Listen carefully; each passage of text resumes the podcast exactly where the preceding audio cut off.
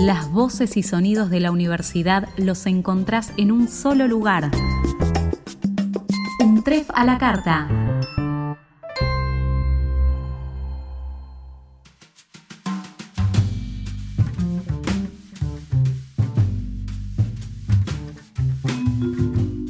Este es el podcast de la materia Problemáticas Antropológicas Contemporáneas del ingreso de la Universidad Nacional de 3 de Febrero.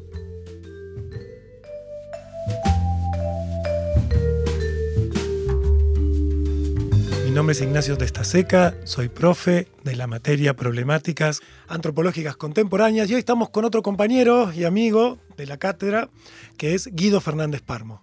Hola Nacho, ¿cómo andas? ¿Cómo estás, Guido? Espero que bien, con ganas de charlar y de pensar. En el encuentro de hoy queremos ir hablando, téngannos paciencia, de algunas reflexiones a partir de la diferencia entre los seres vivos.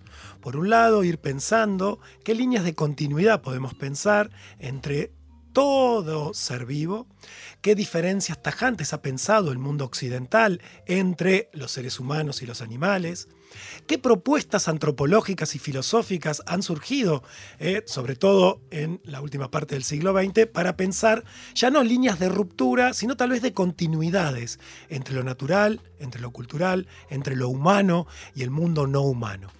A partir de estas ideas vamos a ir conversando con Guido y vamos a ir elaborando, trabajando un proceso que, decime si estás de acuerdo Guido, en un primer momento podríamos decir que es histórico porque vamos a arrancar presentando una concepción del mundo occidental que suponía líneas de ruptura, cómo nace ese mundo que supone una ruptura, un quiebre entre la concepción humana y animal. Sí, exactamente. Em, en realidad, casi que podremos apelar o bien a una tradición de pensamiento occidental compuesta por la filosofía, la ciencia, la, no sé, la, literatura, que ha construido una concepción que afirma que el ser humano es un ser distinto del resto de los seres, es decir, que ocupa un lugar aparte o excepcional. O podríamos apelar a nuestro sentido común, porque esa construcción, que tal vez no tenemos ni idea de esa construcción, no leímos a ningún filósofo, a ningún escritor, a nadie, pero esa construcción es la que después termina construyendo el sentido común, por lo menos de Occidente, pero me arriesgaría a decir que hoy en día lo podríamos extender a, otras partes del mundo, ¿no? Eh, y nuestra construcción o nuestra idea de sentido común, ¿cuál es? Bueno, que los humanos somos diferentes al resto de los seres, ¿no? De, de hecho, lo decimos, bueno, no, el humano somos, podemos hablar o somos seres racionales, nos sentimos como seres que incluso no solo somos diferentes, sino que estamos por encima del resto de los seres, ¿no? Con lo cual, digo, uno podría apelar al sentido común o a una tradición. Si vamos a la tradición, porque un poco de eso se trata también, es de poder entender de dónde viene nuestro sentido común y por qué pensamos como pensamos. Y para simplificarlo un poco en, el tiempo que tenemos, eh, a mí se me ocurren dos nombres solo por poner, podrían ser otros, pero solo por traer acá dos que a mí me interesan. Uno es el de Giovanni Pico de la Mirándola. No sé si estará bien pronunciado. Usted tiene ascendencia Sí, sí, sí, yo te puedo decir que sé italiano. En, su texto de 1492, Discurso sobre la dignidad del hombre, eh, este escritor de alguna manera inaugura eh, lo que va a ser la impronta del pensamiento europeo moderno acerca de la excepcionalidad del ser humano, em, cuando en ese texto em, le hace decir a Dios, hablándole a Adán, le hace decir que el humano o el hombre, como este, se acostumbraba a decir, em, a diferencia del resto de los seres, dice este, este Giovanni Pico de la Mirándola, dice, Tú, en cambio, no constreñido por estrechez alguna, te la determinarás según el arbitrio a cuyo poder te he consignado. Te he puesto en el centro del mundo para que más cómodamente observes cuanto en él existe. Me gusta esa idea de centro del mundo y que observes, ¿no? Es decir, el humano parece estar ocupando un lugar como de exterioridad respecto de qué? Bueno, de la naturaleza, porque se trata de eso, de los animales, de las plantas, de la tierra, ¿no? Y sigue.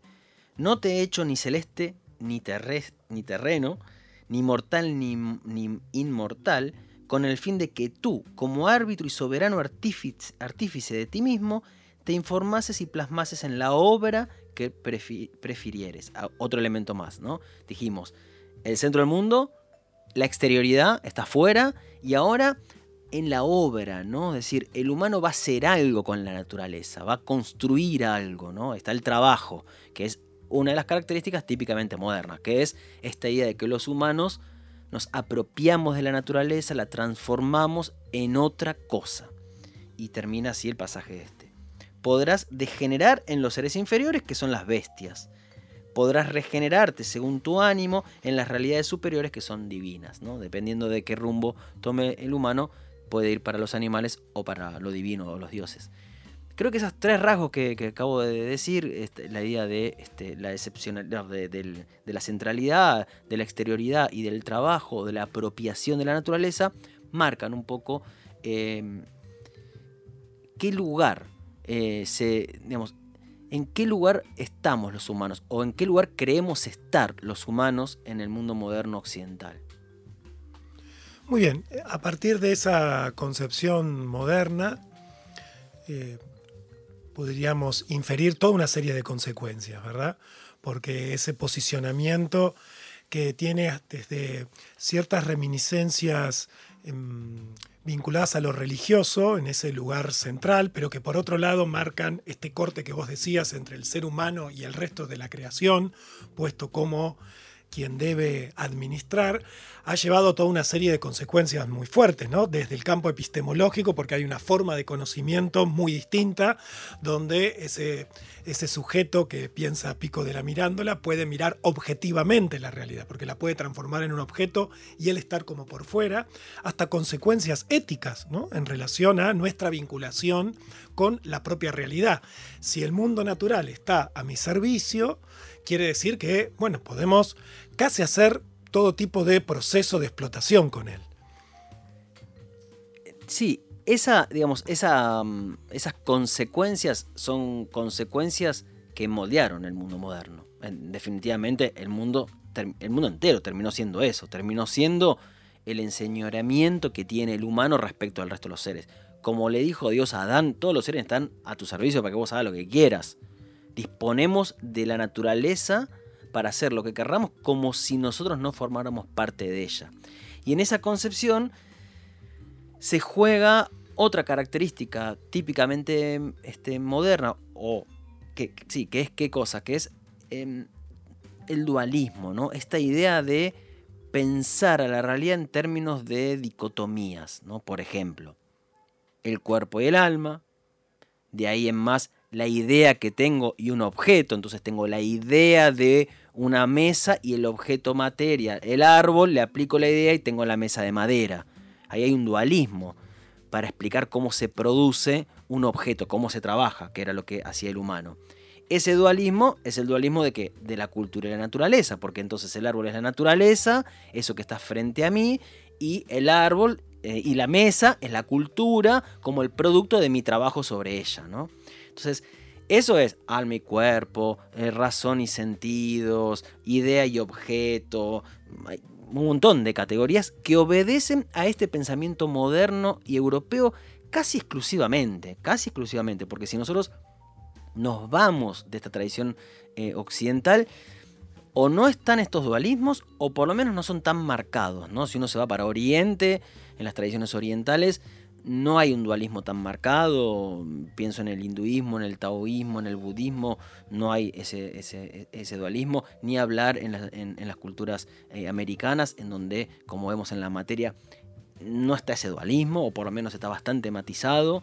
Eh, acá eso es un rasgo del pensamiento moderno europeo, ¿no? que separa entonces cultura y naturaleza. El humano tiene algo distinto del resto de los seres que podemos pensarlo como la cultura como el espíritu, como la idea, como el símbolo, ¿no? como, el, como el, alma, como la razón. Eso que nos pone en esa situación de exterioridad respecto a la naturaleza. En ese recorrido, obviamente, subyacen muchísimos pensadores.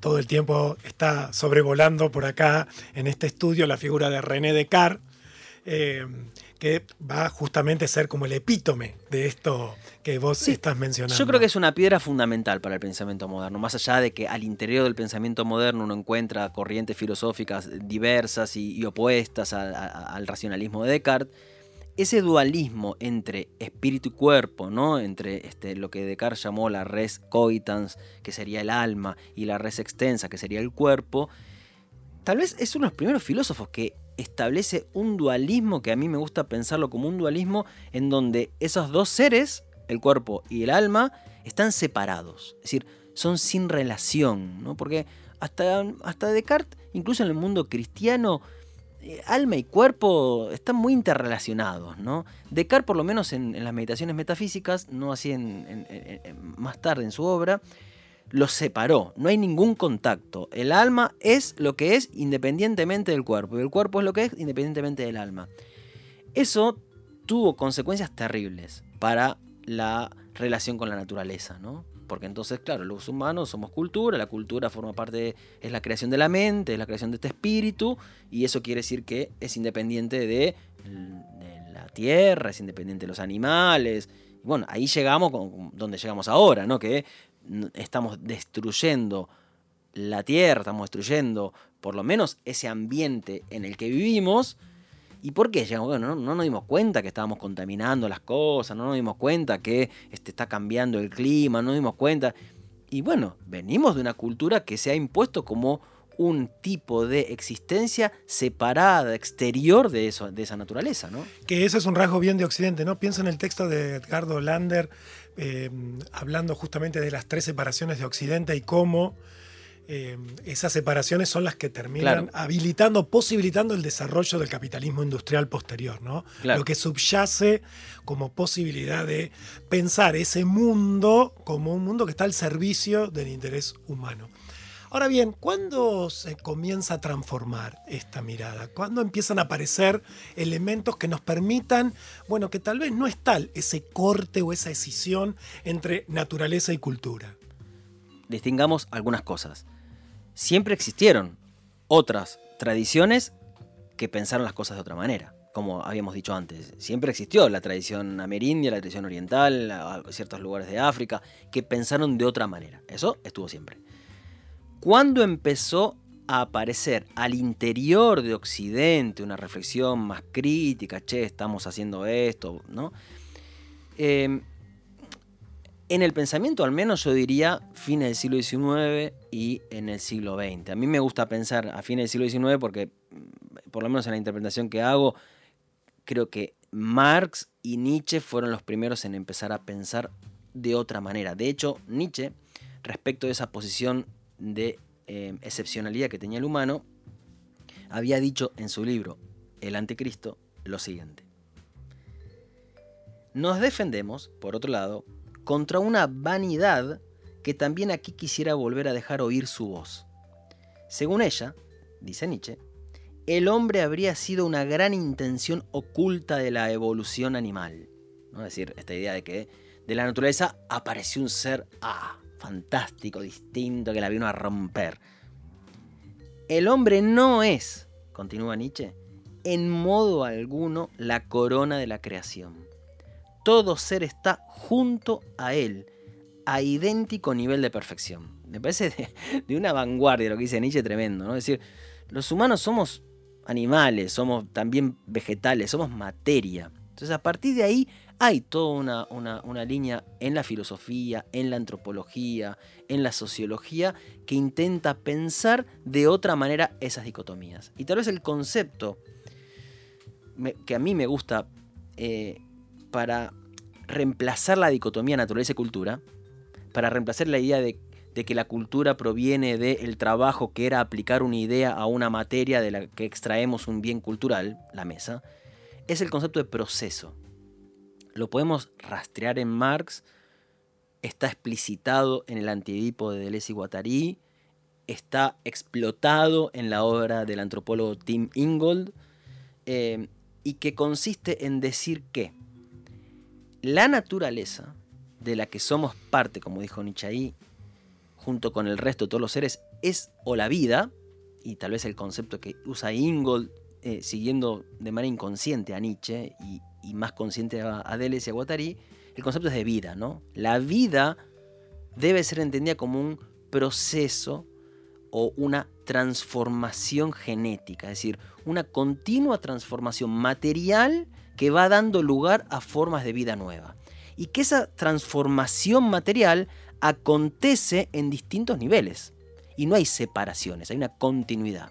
Entonces, por ejemplo, Ingold en, uno de sus libros da dos ejemplos muy interesantes que son el de la seda y el de la tinta.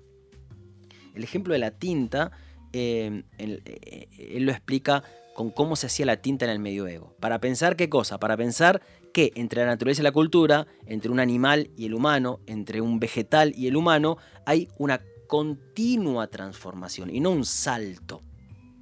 Esa continua transformación supone partir de una especie de tumor que aparece en un tipo de abeja que se pone sobre una planta. Eso se saca y se mezcla con una resina vegetal para darle más consistencia. Eso después se pone con agua y eso después se le da más liquidez viscosa y se pone en una pluma de un, de un ganso, de un cuervo. Y, y después está esa tinta transformada en letras sobre un papiro que viene de, un, de, un, vegetal. Son procesos de transformación, como la seda, ¿no? Es el gusano, la larva, todos procesos. Cada elemento de la materia, de la naturaleza, transforma otro y lo vuelve a transformar y se vuelve a transformar. Y los humanos estamos dentro de esa cadena de transformación continua. No hay una cosa excepcional que hacemos nosotros. Que a la vez es la antítesis de las concepciones de Linneo, que va a establecer justamente una, serie, una taxonomía de todas las series de seres vivos y, unas diferenciaciones tajantes entre lo que supone una forma de vida y otra forma de vida. Estamos pensando procesos que no tendrían esa distinción, esa separación. Otra, habíamos dicho que Descartes era uno de los hitos de esta construcción moderna. Otra, a mí me parece que es la taxonomía de Linneo, ¿no? que vos traes ahora. Porque esa taxonomía que Linneo la pensó, fuertemente eh, inspirado en, la filosofía aristotélica, y ahí sería el, referente antiguo más claro de esta tradición eh, en la que está metido Descartes, Linneo hizo esta idea de que, eh, terminó de imponer esta idea de que en la naturaleza lo que hay son seres definidos en sí mismos, ¿no? y que hay como conjuntos o clasificaciones para él fijas, después Darwin va a decir que no, que van cambiando, pero que son conjuntos cerrados en sí mismos, ¿no? Porque incluso Darwin al hablar de que las especies cambian, sí, pero es como una especie que va cambiando en sí misma. Eh, en la concepción actual, eh, que por ejemplo trabaja Ingold y un montón de otros antropólogos, ¿no? Eh, se piensa ya no a los seres como pertenecientes a conjuntos o clasificaciones. Hay cuerpos que están hechos de materia y los cuerpos no se definen por rasgos esenciales que serían como las notas esenciales de cada conjunto, ¿no? No sé, imaginemos, no sé, en la clasificación de Linneo, el, felino tiene tal y tal rasgo, el, el, pez o el patriacio tiene tal y tal rasgo. No, los cuerpos tienen un montón de características, las características, como dijimos recién, son móviles, se transforman y que se van definiendo según las relaciones que tienen con otros cuerpos. Entonces, lo que para una concepción como la de Linneo sería el mismo animal, un caballo, para estas nuevas concepciones, que ya no toman el modelo, el modelo de Aristóteles de Carl Linneo, sino que toman un modelo que viene de Nietzsche, de Spinoza, que caen de Les y que en la botánica y en, el estudio de los insectos está eh, Wexkull, eh, piensan a los seres como cuerpos que se definen por las capacidades de ser afectados o de afectar. Entonces, por ejemplo, eh, el caso que siempre pongo, que a mí me parece bien claro. Yo puedo tomar, yo puedo ver dos caballos. Para mi cabeza, vuelvo, el sentido común nuestro, que está hecho con Aristóteles de Carilineo, es la misma especie animal. Ahora, uno de esos caballos es un caballo de salto. Y otro de esos caballos es un caballo de tiro, que tira, no sé, un carro este, por el conurbano bonaerense arrastrando este, bártulos. Para la concepción que piensa que la naturaleza es una única materia toda interconectada y que los cuerpos se van definiendo por sus capacidades. Y esas capacidades se definen en función de las relaciones que tienen con otros cuerpos. El caballo de tiro sería un cuerpo, ya no un caballo, sino un cuerpo más próximo a un buey en el campo de un arado en una zona de, de África que del caballo que está en el hipódromo saltando. ¿Por qué? Porque ahí hay un cuerpo que es capaz de tirar, es sensible a la pesadez, al arrastre, al empuje. Y en el caballo de tiro hay otro cuerpo que es capaz de ser afectado ¿por qué? por la gravedad, por la velocidad, por la distancia. En el caballo de salto. En el caballo de salto, claro. Entonces, hay cuerpos que son diferentes. ¿Por qué nuestra cabeza clasifica así? Eh, todo viene de Borges esto, ¿no? De, esa enciclopedia china en donde los animales se clasificaban como los que acaban de romper el jarrón, los que de lejos se ven como, eh, moscas, ¿no? Y bueno, claro, que serían capacidades, ¿no? Serían potencias, los cuerpos que pueden esto. Y el cuerpo que puede romper un jarrón o tirar de un carro puede ser indistintamente lo que para esa otra tradición es un caballo o un buey. Y en esa misma línea, la indistinción posible entonces con los cuerpos humanos. Lógico, entonces claro, ahí esa es la conclusión a la que tenemos que llegar. Ah, entonces los humanos somos cuerpo, como cualquier otro. Y habrá humanos que se parecen mucho a bueyes de tiro, y habrá humanos que se parecen a caballos de salto, y sí, porque hay que ver qué capacidades tienen estos cuerpos. Y claramente los cuerpos humanos no tienen las mismas capacidades. Porque además así los vivimos, porque eso es lo que es terrible de esa otra tradición, que no daba cuenta de lo que es la experiencia humana, de cómo vivimos, si nosotros no sentimos nuestros cuerpos de la misma manera. Acá en el estudio somos tres personas, no sentimos, no deseamos de la misma manera, nuestros placeres no son los mismos, nuestras potencias no son los mismos, no somos sensibles a las mismas cosas. A mí me puede molestar un tipo de luz, y entonces me desconcentra que haya una luz de tal eh, característica y tal vez a vos te viene bárbaro. ¿no? Somos afectados de distinta manera por estímulos distintos. Y entonces, en ese sentido, podemos tener hermandades, ¿no? Podemos tener como empatías, podemos tener experiencias comunes a animales, a plantas, a piedras, ¿no? Sí, porque las piedras también son capaces de algo, los animales también son capaces de algo, y capaz que esas capacidades son las mismas que tenemos. Hay gente que, no sé, eh, eh, se, para o se sobresalta como una liebre, ¿no? Hay un pasaje de, un texto de Virginia Woolf que describen a una mujer como el, el, rasgo de la liebre cuando se enfrenta a la luz que la está por cazar, ¿no?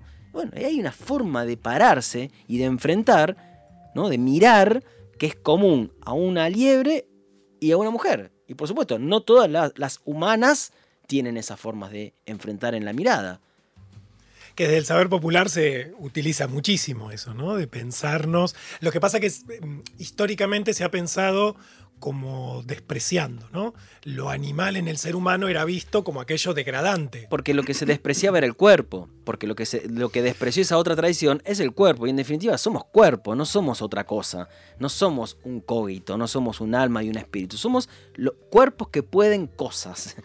Y, en esa línea me quedaba pensando que vos lo habías dicho antes, y, ya para ir eh, cerrando eh, este encuentro, eh, bueno, pero ¿y las ideas las ideas, claro, lo que antes era eso que estaba separado en un ser distinto, esto es como escenas del próximo capítulo, lo dejamos, ¿no? Porque las ideas que serían para esta tradición, el pensamiento, la conciencia o la idea, son las formas en las que la materia se vuelve consciente de sí misma, ¿no? Otra manera de decirlo sería, una idea o una percepción es cuando la materia se afecta a sí misma, como si la materia se plegara y se tocara a sí misma. Y en esa autoafectación la materia produce la materia, ¿eh? la materia, y la materia es la materia que se junta en un huevo, en una planta, en una célula, ¿no? en el ADN, en, el ARN, en todos esos procesos, hay formas en las que la materia se afecta a sí misma y genera una forma consciente. Porque uno está eh, está acostumbrado a pensar que la conciencia es lo que tenemos en el yo. Y en realidad, cuando uno ve los procesos, sobre todo biológicos o químicos, que van creando las formas de la vida, eso supone formas conscientes, porque si no sería todo un caos. No, no sé en cómo se distribuyen las células, hay formas conscientes que van decidiendo algunas cosas sobre otras, ¿no? Hay como decisiones en el plano de la, digamos, en el plano biológico, en el plano molecular, hay decisiones que toma la materia para construir estos seres que somos nosotros. Bueno, esa es la conciencia, esa es la percepción. Lo que pasa es que hay que entender entonces que si hay una única materia, como dijimos antes, bueno, hay un único pensamiento que está en toda la materia y no solo, no solo en el humano, ¿no? Podemos recomendar desde esa línea Los bosques también piensan, ¿no? Este texto. De Eduardo Con.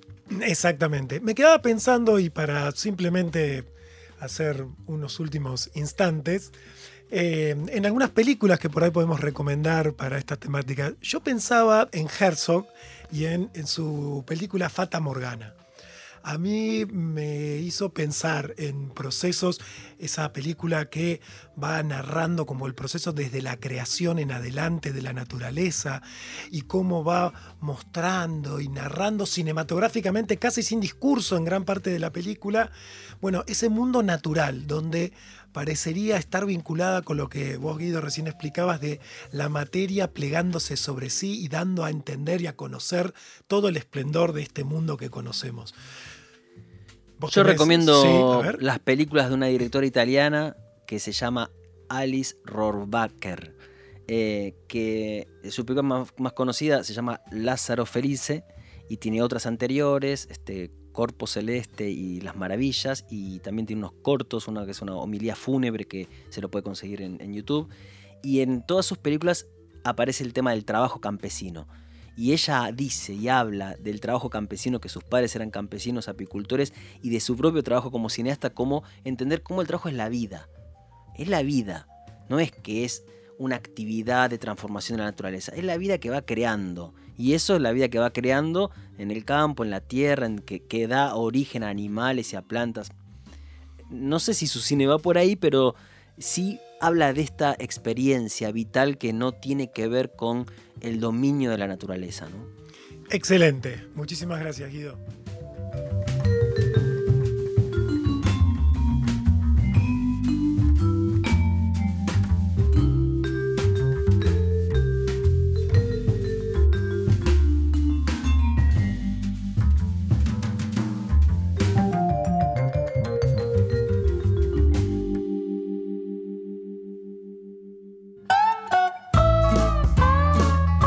Seguir al día con las novedades de la universidad?